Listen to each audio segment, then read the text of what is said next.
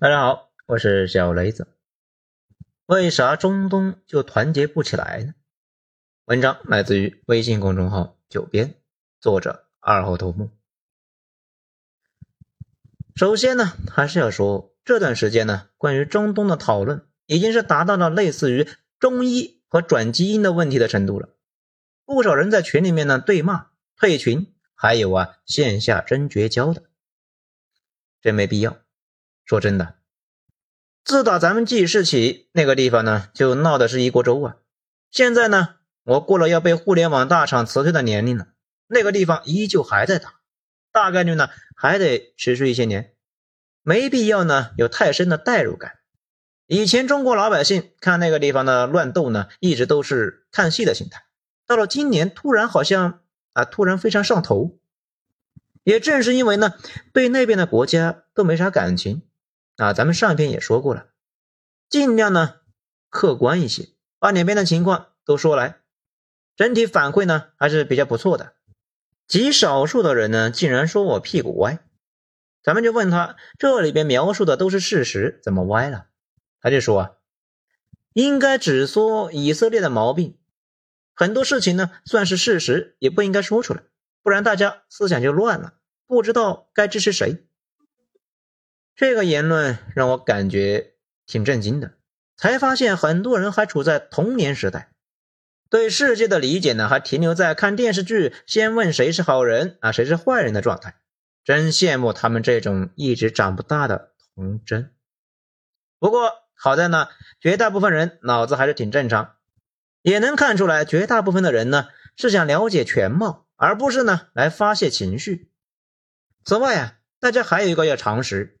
历史上百分之九十九的人是没有后代的，现在的全人类呢是有一个共同祖先的，也就是说，绝大部分个人和种族最后啊都湮灭了，只有极少数中的极少数存活到了现在，或者说呢幸存到了现在，所以也没有必要去论证哪个种族呢天生残暴，昂萨人、突厥人、斯拉夫人。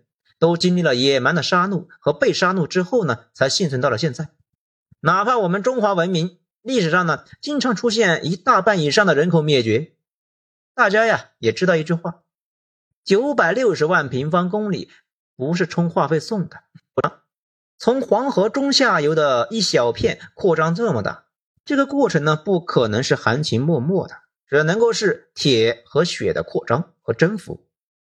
换个说法。活到现在的民族都不是善茬，善茬早就在惨烈的一轮又一轮的屠戮中呢被灭族了。所以呢，咱们一直尽量聊事实、聊逻辑，少批判、少控诉，没有意义啊！而且呢，像个祥林嫂。大家这两天应该也已经看出来了，这次小乙做的这么过分，但是很多人呢期待的中东大联合并没有出现。到现在，以国家名义站出来替哈马斯说话的只有伊朗。更离谱的，大家知道，现在的巴勒斯坦是分成两部分的。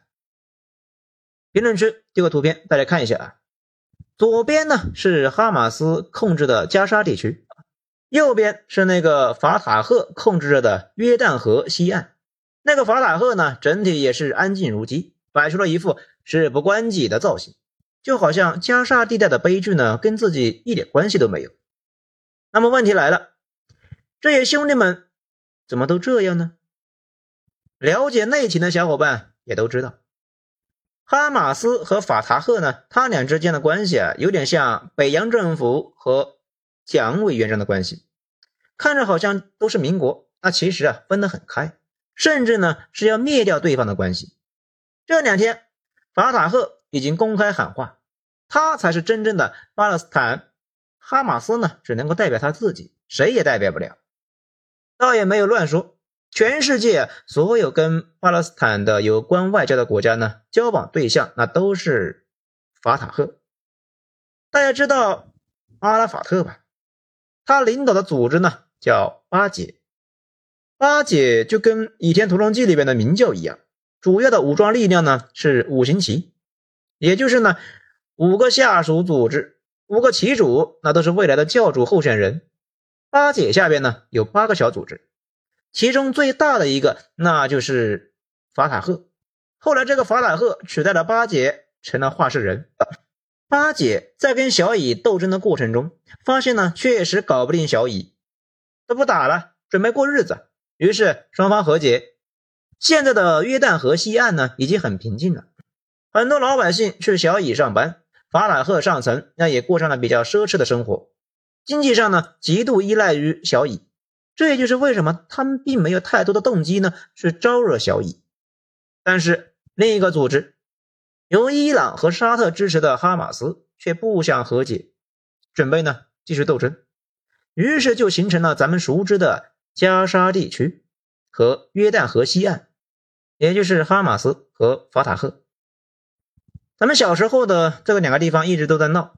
后来呀，约旦河西岸呢慢慢消停了，只剩下加沙地区一直在闹腾。网上有人形象的描述为法塔赫就是汪金卫，哈马斯呢就是蒋委员长啊，也有点道理。不过有一个明显问题，拿巴勒斯坦和中国比呢，有点不太合适。哪怕抗战过程中，中国也是一个超级大国，是很难彻底输掉的。尤其呢是有强大的外援啊，一开始是苏联，后来是漂亮国。教员呢也在《论持久战》这里边呢认为，阿比西尼亚啊，也就是现在的埃塞俄比亚被灭国的原因呢，就是以下几点：这第一，它太小，而且呢是落后的农奴制国家；第二，没有国际援助，而中国能够坚持到最后的话，也有以下几点。一，我们是大国，而且呢是正义的一边。第二，正义的一边会等到援助。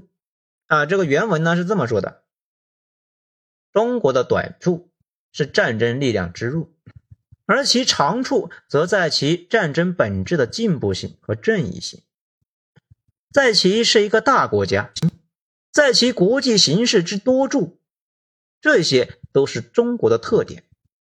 大量的直接的援助，目前虽然还没有，尚有待于来日。但是中国有进步和大国的条件，能够延长战争的时间，促进并等候国际的援助。能看出来呀，作为极度务实的政治家，教员对三个因素呢特别看重：战争潜力、正义性，还有外援。没有战争潜力呢，就扛不住侵略者的进攻。没有正义性，就等不来外援。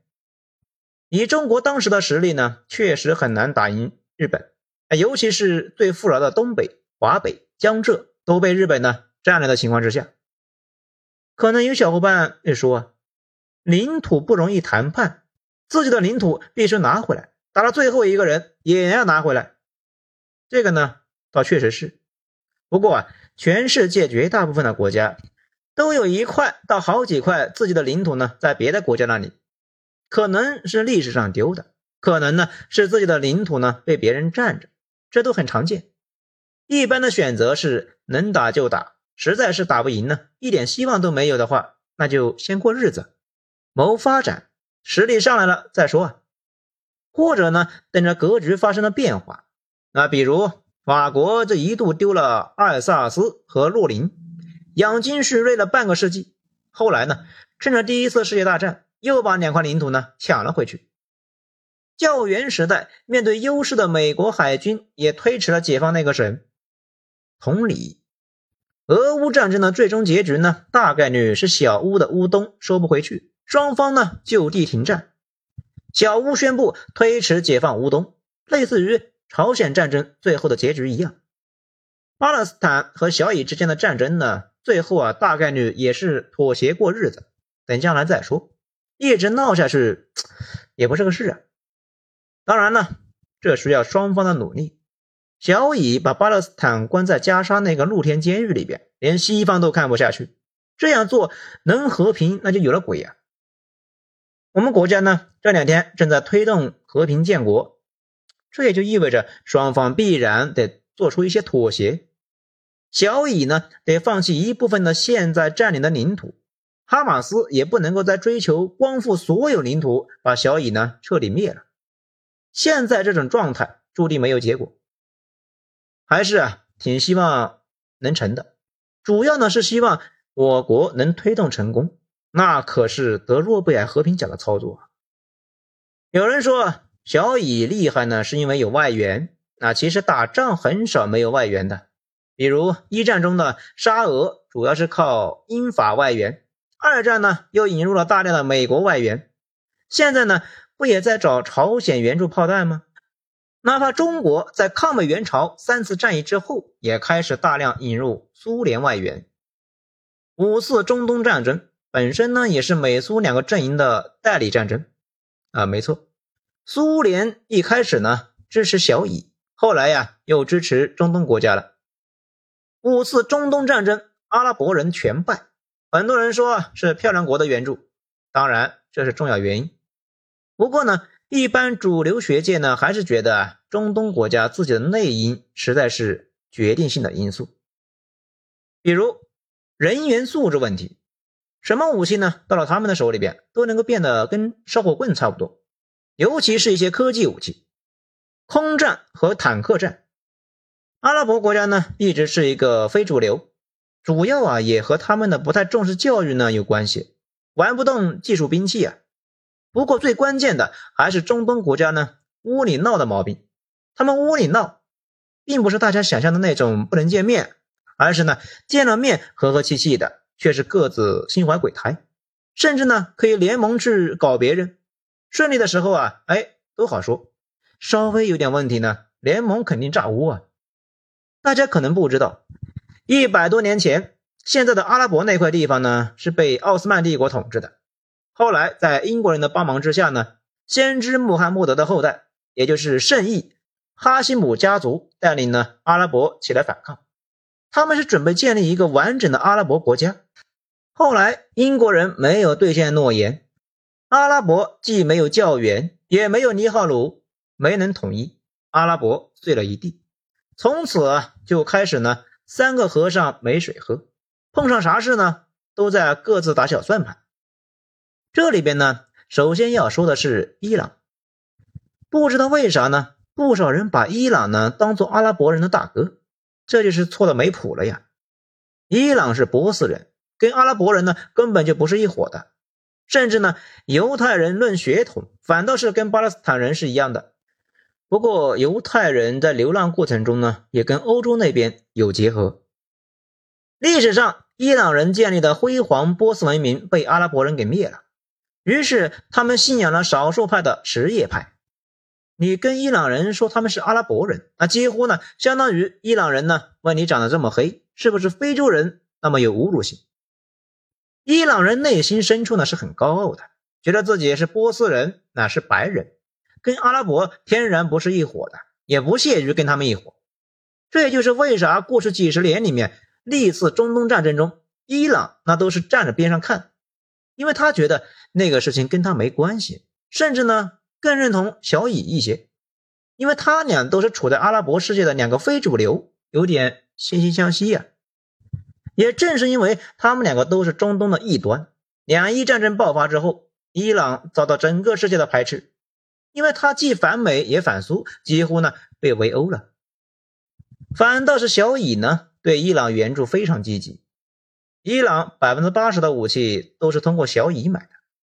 当时伊朗的武器呢都是美式的，那些耗材如果没有小以，根本就没法进口。离大谱的是，小以建国之后呢也想搞工业，可是自己没石油，于是啊从一九五九年到一九七九年。小以呢，主要的石油就是伊朗供应的，没这些石油，小以呢根本就打不赢那五次中东战争。后来他俩的关系呢越来越恶化，原因有很多，其中小以呢最后容忍不了了，那就是伊朗发展核武器。毕竟小以是没有战略纵深的，就那么几个大城市，非常担心核武器。为了控制伊朗核武器，有些事呢做得极其过分啊，比如。炸过伊朗的核设施，也架设遥控机枪狙杀过伊朗的核物理学家，而且伊朗和小以之间呢，维持着一种奇怪的默契，就是呢，相互之间暗地里面往死里搞，明面上呢却基本上相安无事。这一次，伊朗的态度呢也是魔幻。一开始啊，大家都觉得他是支持哈马斯，他说没支持。后来呢，以为他要躲起来，伊朗呢又说小以再闹啊，他就不认了。到了十六号，又说只要小以不主动攻击伊朗，他就不动手。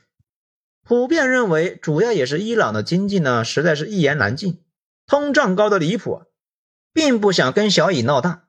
经济不好的时候卷入战争，很容易发生沙俄那种内爆。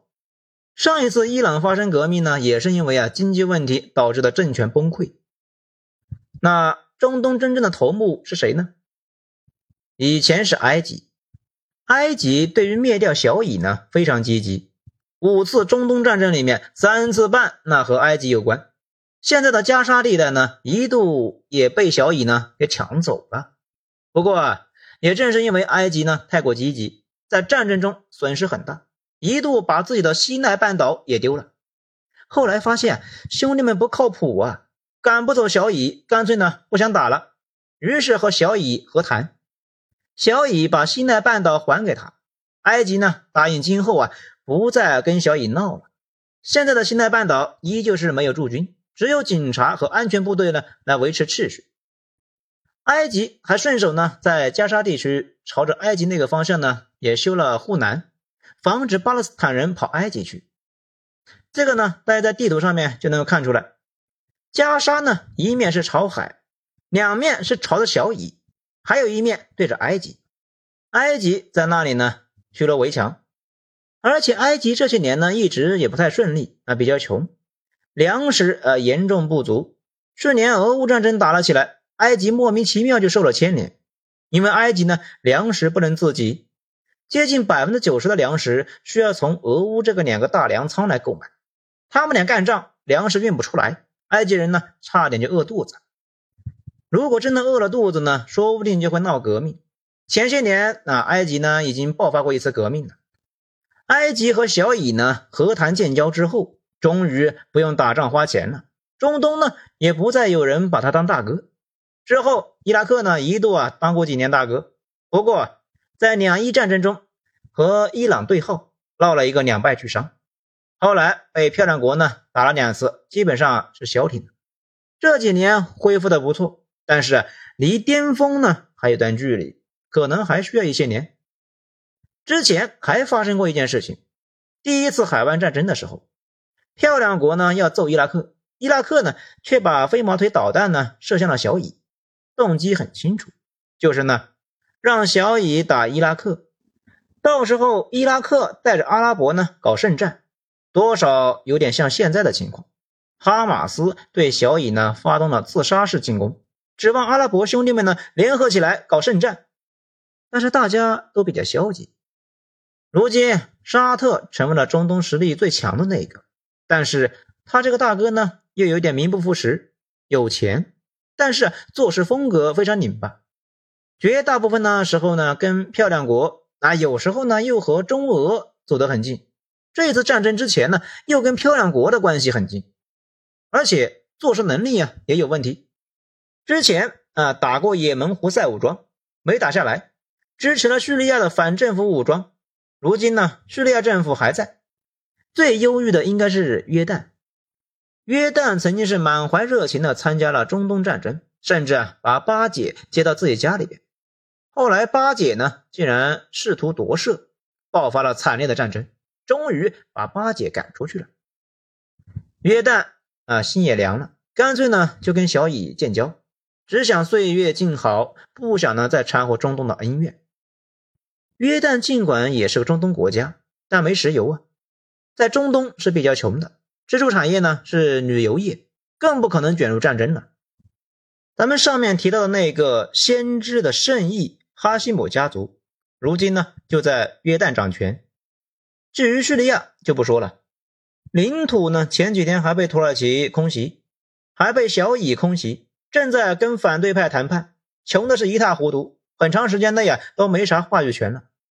而且中东国家啊有一个转折点，也就是二零一一年的阿拉伯之春，很多国家爆发了革命，死了上百万人，损失了上万亿，到现在呢，伤痕还在。这也让大部分的国家呢更加关注自己国家的事情，转而专注的搞起了民生，提高就业率。毕竟老百姓没工作活不下去，爆发革命，统治阶层那也就跟着没法活了。也正是因为这个因素，中东开始走向了缓和，不想再砸资金呢到跟自己啊关系不大的事情上面去。这就是为啥哈马斯这些年得到的支持的经费是越来越少的。因为中东各国都不想管自己国家以外的事了。现在很多国家的心态呢，类似于埃及和约旦，受不了小乙，但是呢，眼瞅着这货呢赶不走了，不如啊相安无事的过日子，提高民生和就业率，那才是关键的。不然到时候就不是什么国际博弈了，而是血流成河的内爆。这种思潮如今呢席卷中东，也就是说。中东的不团结，从之前的积极不团结啊，走向了这些年的消极不团结。以前是出去抢地盘，打仗过程中呢，各自心怀鬼胎，甚至出钱出力支持彼此国家的反对派。如今是不想再闹腾了，只想好好过日子，提升一下老百姓的生活水平，防止老百姓呢起来闹。所以这次中东国家会不会团结起来，在道义上呢支持巴勒斯坦呢？很有可能。会不会一起出钱出力呢？可能性不大。好，在最后呢，咱们来说一下啊，之前有个段子，说剑桥大学的教授呢去丛林考察，碰上了食人族，教授就惊讶的发现，食人族里边呢竟然有自己的学生，教授就问。你们接受过高等教育，为啥还吃人呢？学生说：“确实是啊，我这样受过高等教育的，不能够跟其他野人一样。我们穿西服、打领带，用精致的瓷器和刀叉吃人。必须承认的是，人类最近一两百年确实文明了太多。之前啊，看曾国藩的时候呢，实在是看不下去。”因为动辄就把抓到的太平军全部凌迟，那些太平军呢，很多都是走投无路的、活不下去的老百姓，而且在中国最富庶的江浙地区，动辄屠城，官军屠城，我是难以接受的。现在当然不可能这么干，不过呢，不代表不野蛮了，也不代表这个世界不再弱肉强食。其实啊，一直以来都是这个世界的底色，如今只是呢。不能够那么赤裸裸了，包括俄乌战争，大家想一想，如果北极熊能够像之前呢处理的格鲁吉亚那样，或者是印度吞并西京一样，干脆利索，在别人反应过来之前结束战斗，很可能也就没人说啥了。只是北极熊实在是一言难尽啊。小乌得到了国际舆论的支持，援助呢去了小乌那边，小乙呢其实一直都是这样干的。中东那几个国家看不惯他，可是啊，又确实打不过。好在啊，有国际观瞻，多少能够限制一些小乙的暴行。可能巴勒斯坦呢，攒足了同情和道德支持。可你在战场上打不过，没啥能交换的东西，自然也就没啥筹码。所以说，接下来很长的时间里边，中东对小乙呢，并没有太好的制衡。加上阿拉伯世界内讧和无利不起早的毛病，就更没啥看点了。过日子会变成主流，和解呢也是可逆的主流。最好的出路可能就是我国现在推动的和平建国。而且，另外一个好事是呢，中东国家走向消极不团结之后，大家不想闹了，只想好好做生意、过日子、保民生。这对我们的一带一路是有好处的，不然一个战火纷飞的中东，谁敢去那里投资呢？投资了那也是打水漂啊！好，今天内容以上，谢谢收听。喜欢的话给一个五星评价。我是小雷子，咱们下章再说。